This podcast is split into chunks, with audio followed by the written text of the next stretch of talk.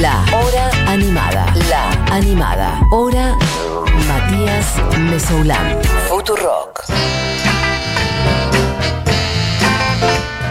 Y si es jueves, y si suena esta cortina, y sobre todo si lo he dicho hace un rato, así que básicamente quien está del otro lado de la línea telefónica o de la internet en realidad es la señora Barbie Recanati. Barbie, ¿cómo estás? Ay, re extraño el cortecito que me hicieron la semana pasada conmigo gritando como una sacada. Ah, bueno, lo podríamos poner. No sé si lo tiene a mano, si no.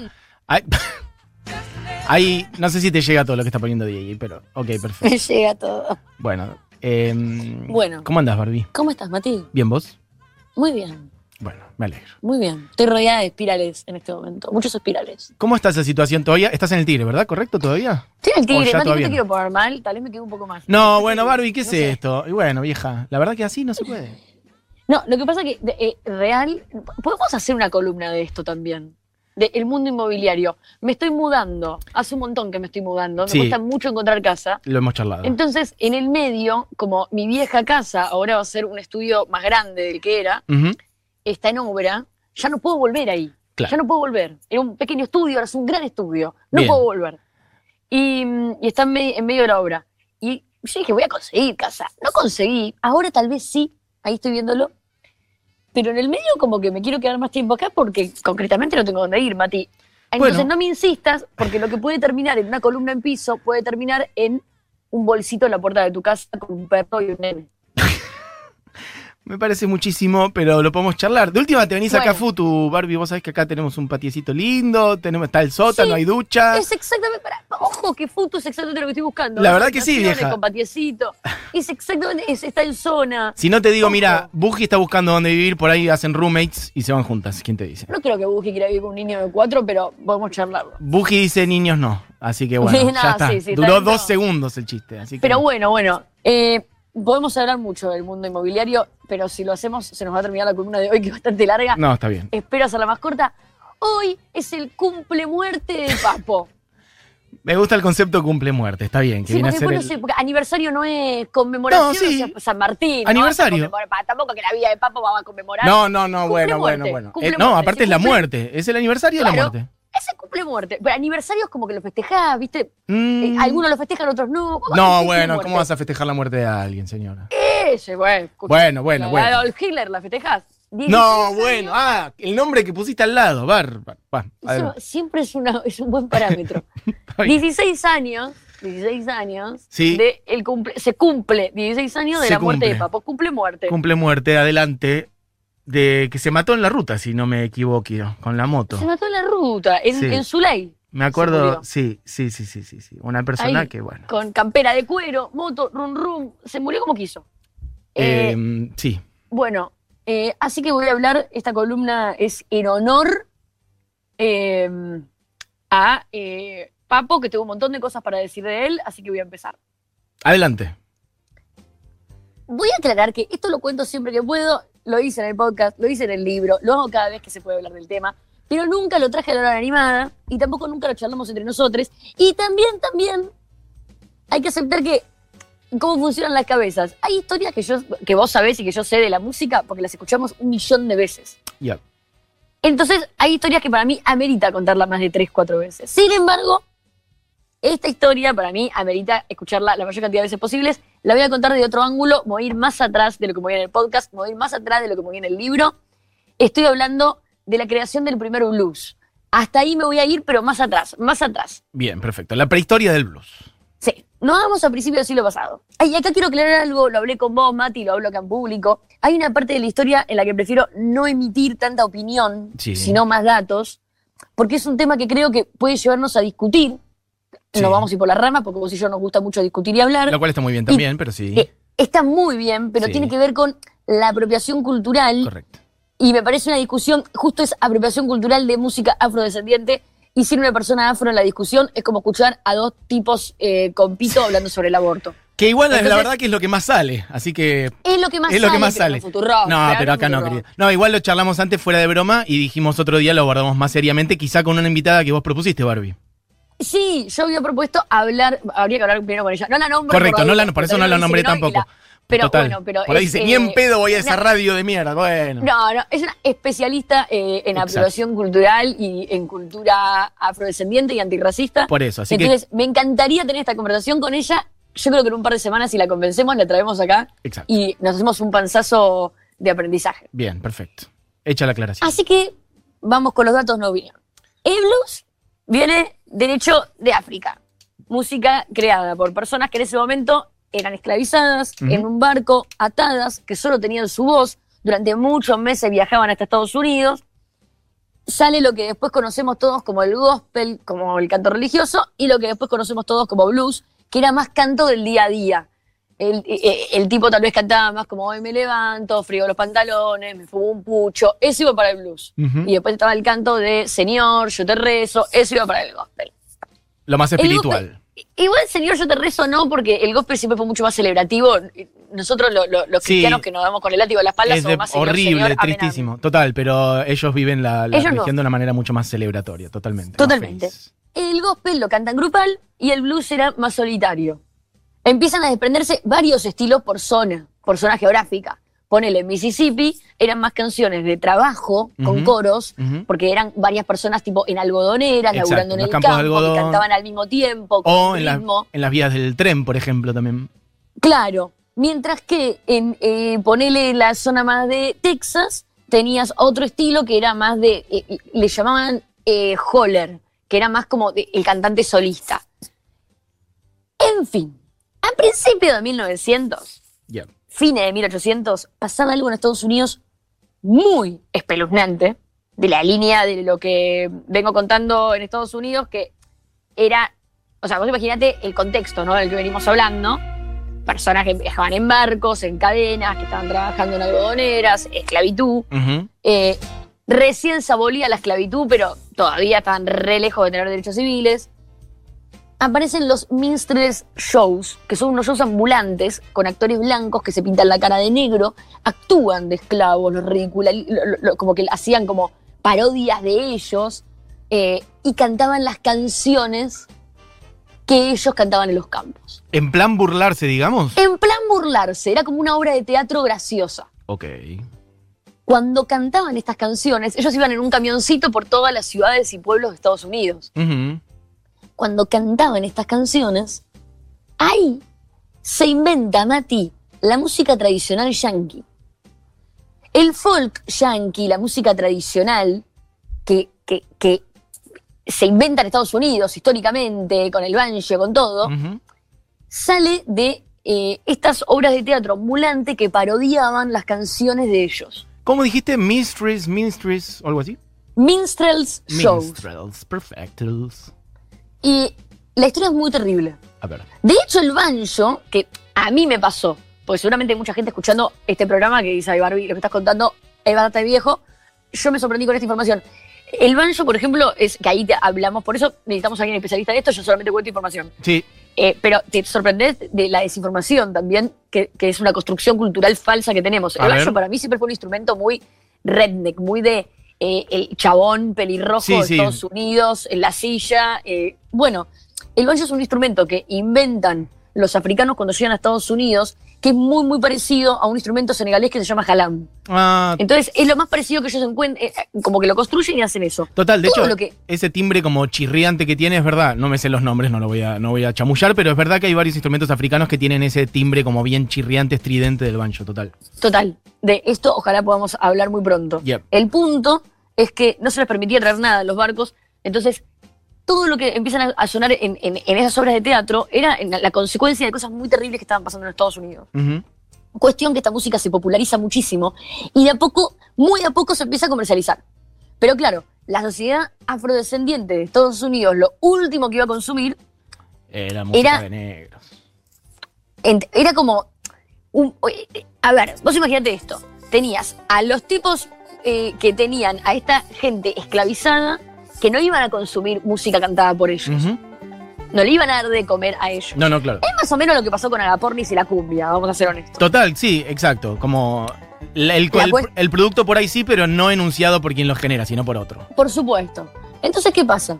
Algunas de las canciones comienzan a formar parte de, de la tradición musical, la tradición nacional gringa, pero no están grabadas. De hecho, creo que esto yo hablé acá de Odetta. Odetta es la primera artista folk en popularizarse en los 60s afrodescendiente, y el folk ya venía de esta época, pero medio que se hace famoso en los 40, 50 con Pete Seeger, que eran como unos chabones Sí. eh, recontrablancos que vos asociás como que el folk viene como de Irlanda, de Inglaterra, y nada que ver. Bueno, la cuestión es que eh, empiezan a escribir como en partituras estos Sí. blues que escuchan en la calle. Ahí estas canciones empiezan a existir. O sea, ya alguien las puede tocar en su casa. Tiene una partitura. Sí. Aparece WS Handy, que es como el primero en pasar en partituras al blues tal cual, porque lo que pasa en el medio es que los eh, músicos académicos querían transcribir esto, pero se les escapaban un montón de cosas y modismos, y todo era escondidas, y todo era la fuerza, y todo era traducido por ellos, como el feminismo a través de los chabones, como te dicen, bueno, es así, y te lo explican y están obviando Y- todo lo que quieren obviar. Claro, diciéndolo con otras palabras, todo. Exactamente, como esta parte mejor no la cuento. Lo mismo, pero musicalmente. Estamos hablando. Cuando a- volvés- Perdón, no, estamos hablando antes de 1900. que. Ah, por eso, antes de que se graben discos, etcétera. O sea, como que escribir Sí. era la manera de hacer que sí. se corra la voz. Se, estaba- se, empecé- se empezaban a, a- a grabar discos, pero era todo muy elitista. Sí. WS Handy eh, empieza a, a escribir unas canciones. Ay, yo creo que traje eh, Memphis Blues por Duke Ellington para escuchar de fondo. A ver. Memphis Blues es la primera canción que él transcribe en partituras, es uno de los primeros blues que hay en partitura.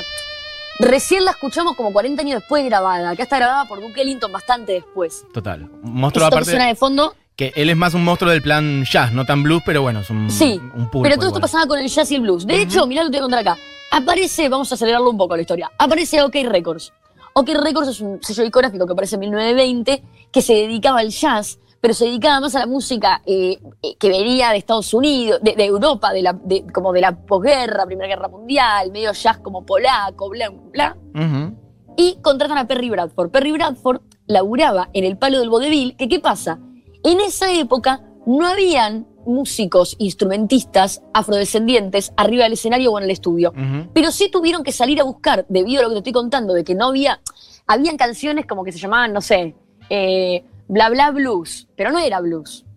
O estaba esta canción, Memphis Blues, que todos la conocían y la tocaban en bares, pero que no estaba grabada. Entonces no llegaban a poder emitir lo que era un verdadero blues en un disco, medio por miedo, por, por- por prejuicio, porque no querían contratar músicos. Contratan a Perry Bradford, los de OK Records, y dice, vamos a ver si podemos hacer un poco las cosas bien. Bien. Contratan a Perry Bradford. Perry Bradford sí era eh, afrodescendiente y sí él tenía a la monada de Harlem funcionando en todo este mundo vodevil, que era un mundo más marginal del espectáculo que era donde estaba la posta, porque Ujú. estaban las cantantes, bailarinas, actrices de Polonia, de África, de Francia, pero en un plan más como inmigrante. Un revoleo de inmigración. Se me hace Sí. parecido a algo del- de los orígenes del tango. Eso al margen, ¿no? Pero otro día. Pero parecido, Claro. ¿no? Esta cosa del arrabal, el vodevil, la inmigración. de lo que yo no puedo hablar es de tango. No, bueno, yo te la tiro, es parecido. de- hay algo mira, de, hay algo de ese tirar contexto que es Cualquier bolazo te voy a comprar. Perfecto. La cuestión es que eh, Perry Bradford labura ahí en el palo de vodevil y tiene una obra en Harlem donde la protagoniza Mami Smith. Bien. Mami Smith era muy amiga de Perry Bradford. Era una cantante afrodescendiente que la rompía en el mundo del vodevil, ahí Ujú. en los bares de Harlem. Perry Bradford está grabando una de estas canciones que él compone, pero que no toca, que nada, ¿entendés? Llegaban al punto de eso. Bueno, encontramos compositores afros, pero no vamos a hacer que toquen, ni que canten, ni nada. Ujú. Y estaba Sophie Tucker, una cantante de jazz recontra famosa, europea, de- que se enferma. Y entonces eh, Perry Bradford tiene que salir a buscar a eh, alguien que la Alguien. reemplace ese mismo día. Bien. Y le dice, esta es la mía, le dice a la Doque Record, escúchenme, esta es la que va, esta es la que va, déjeme contratar a Maggie Smith. No, pero es afrodescendiente, no podemos meterlo. Déjeme contratar a Mami Smith porque eh, esta es la única forma de que se, se empiece a consumir esta música. Esta música es la música que va y nadie la va a consumir salvo que la cante una persona realmente de la comunidad donde es creada esta música. Bueno, está bien, dale, métela Bien. meten a Mami Smith. Mami Smith graba dos canciones que son That Thing Called Love eh, y You Can Keep a Good Man Down, pero no eran blues. No solamente no eran precisamente blues, sino que los músicos que tocaban con Mami Smith eran blancos. Ok. Entonces, no tiene mucho éxito. Sonaba de otra manera. No, no, no Pero- tenía nada que ver. ¿Cómo? No tenía nada que ver. ¿Cómo? No, no, adelante, adelante. Ah, Cuestión que Perry dice, chicos, ah, esto, ¿sabes cuándo pasó? Febrero del 1920. Hace 21 años, clavado, aniversario. No es un cumple muerte, es un cumple lanzamiento. Sí, ok. Bueno. Eh, cuestión, el día de agosto de 1920, Mami Smith vuelve a entrar al estudio, Perry Bradford le dice, chicos, esta es la posta, esta vez sí, pero esta vez vuelve con Johnny Quinn, Ernest Elliott, Doc Andrews, Leroy Parker y Perry Bradford en piano. Bien, una banda como corresponde. En- y se llaman The Jazz Hounds, todos afrodescendientes. bien. Y graban la canción que vamos a escuchar ahora en tres minutos antes de que yo termine, que se llama Crazy Blues. Crazy Blues es considerada la primera canción de blues grabada en la historia, casualmente por una mujer. Una mujer afrodescendiente. La cuestión es que a partir de este momento, Mati, kaboom, cambió la historia de la música para siempre, pero de una forma... ¿Por qué?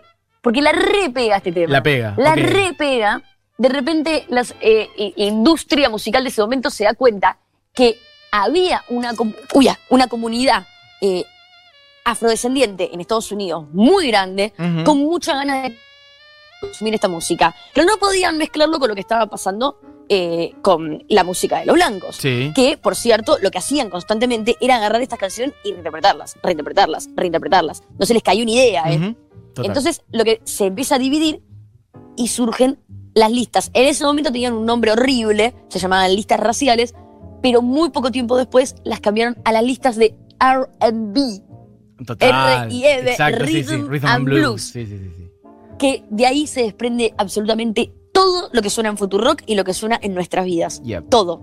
De esas listas que se crearon gracias a la señorita Mami Smith, que un día, prácticamente como hoy, entraba a- al estudio por primera vez y seis meses después grababa el primer blues de la historia. Así que esta fue mi columna sobre Papo.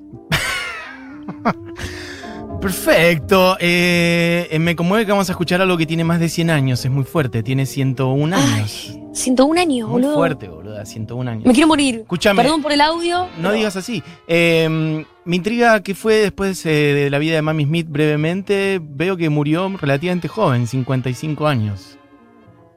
La verdad que una mierda. Mm. Eh, Mami Smith, eh, en esa época era re duro lo que pasaba con esos artistas, porque lo que pasaba era que no les dejaban eh, anotar las canciones a su nombre, eh, les pagaban como un, fijo, un fee les pagaban, como diciendo, "Bueno, te voy a pagar 10 dólares por hacer esto, tenés que estar súper agradecida, que no estás en una algodonera laburando, o que no estás haciendo, no sé, un laburo de mierda, y, y que estás viviendo, toma, acá tenés plata por cantar una canción, se tiene una privilegiada y, mm, y se quedaban con todas las regalías de todo. Claro. Y lo que terminaba pasando después es que mientras estas artistas eran así explotadas, intentaban todo el tiempo lanzar al mercado a algún Elvis Presley, que fue lo que lograron 30 años después. Total. Realmente hubo como un, un foco muy, muy grande de Estados Unidos de querer ver cómo, cómo hacemos para que esto funcione, pero eh, en un artista blanco. Y no lo lograban, y nunca lo lograron. De hecho, siempre hubieron algunos fenómenos.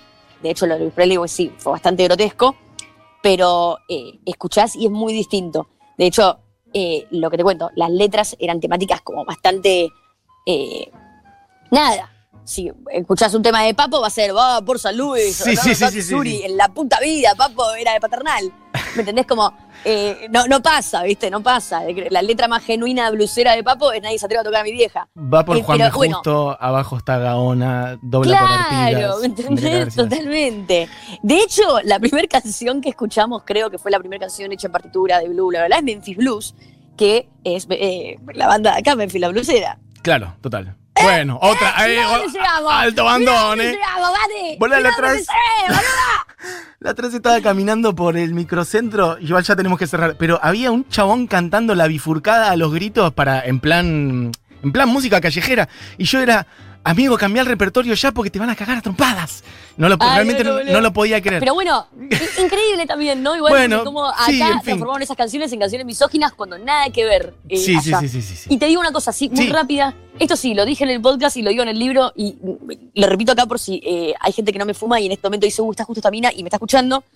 Eh, al toque de Mami Smith, lo que pasó, que es todo como una cadena de hechos súper importantes que surgen a partir de este momento, Sí. por eso es muy importante hoy la cumple muerte de Papo y ahora de esta columna, es que cuando eh, Mami Smith hace esta grabación, al toque contratan a Bessie Smith. Bessie Smith sí fue eh, tal vez la cantante más importante de los primeros 20 años de Estados Unidos, eh, afrodescendiente, la- la- como la que llegó Bien. a estar en el cine, la que llegó a pegarla, todo, tiene un accidente, están buscando hospitales eh, para llevarla. La leyenda cuenta, leyenda porque al día de hoy hay como dos versiones muy distintas, pero la leyenda cuenta que ningún hospital la tomaba porque eh, no era blanca. Para Y- otro día, columna sobre Bessie Smith, ya te lo digo. No, no, no, ya está bien, pero bueno, Bessie muere Ok. y más allá de si era verdad o no lo que había sucedido, en ese momento la leyenda fue muy fuerte de lo que había sucedido y dicen que fue eh, como uno de los disparadores más importantes para lo que muchos años después serían los derechos civiles estadounidenses, Total. para Martin Luther King y para un montón de activistas de la época. Barbie. Así que podemos agarrar esto y llevarlo para cualquier lado. Totalmente, exacto. Otro día, columna sobre Bessie Smith. eh, y bueno, vamos a escuchar una canción que tiene casi 101 años para cerrar este programa. Muchas Bien. gracias, Mati. Beso grande, Barbie.